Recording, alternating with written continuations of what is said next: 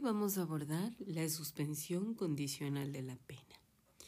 ¿Qué es la suspensión condicional de la pena?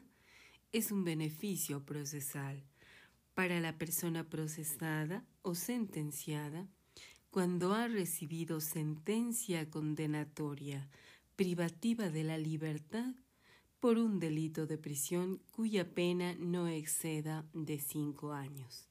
Esta sentencia es en primera instancia. Procede a petición de parte, se la puede solicitar en la misma audiencia de juicio o en las 24 horas posteriores.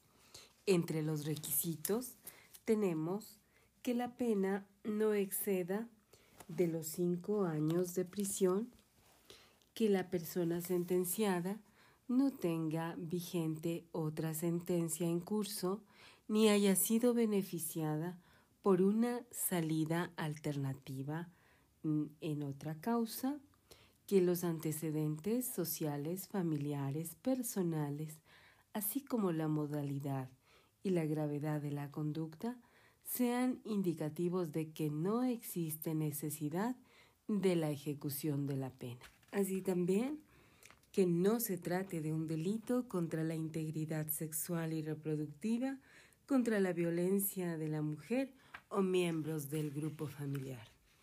Para solicitar la suspensión condicional de la pena, el juez llamará a los sujetos procesales a celebrar una audiencia pública y contradictoria con el fin de establecer si se cumplen los requisitos que puntualiza el Código Integral Penal, puesto que, en caso de no cumplirse, rechazará la solicitud de suspensión condicional de la pena. Las condiciones que el juzgador puede dictar para la suspensión condicional de la pena a fin de evitar que la persona privada de la libertad este, opte por un tratamiento que la beneficie, la reeduque y la convierta en un elemento positivo para la sociedad. Las condiciones pueden ser residir en un lugar o domicilio determinado e informar de cualquier cambio del mismo a la autoridad competente o que establezca el juzgador.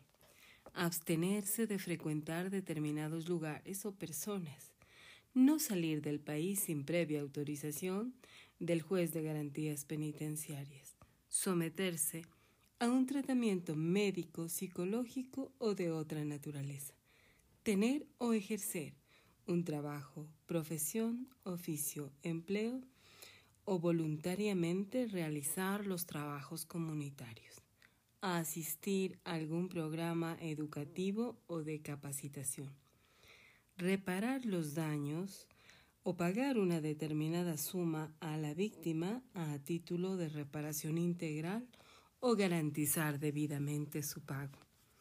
Presentarse periódicamente ante la autoridad designada por el juzgador y, en su caso, acreditar el cumplimiento de las condiciones impuestas. No ser reincidente, es decir, no tener causas pendientes con la justicia no tener instrucción fiscal por un nuevo delito. Si incumple cualquiera de las condiciones impuestas, deberá ordenarse que cumpla la pena que ha quedado en suspenso de conformidad al artículo 632 del Código Integral Penal.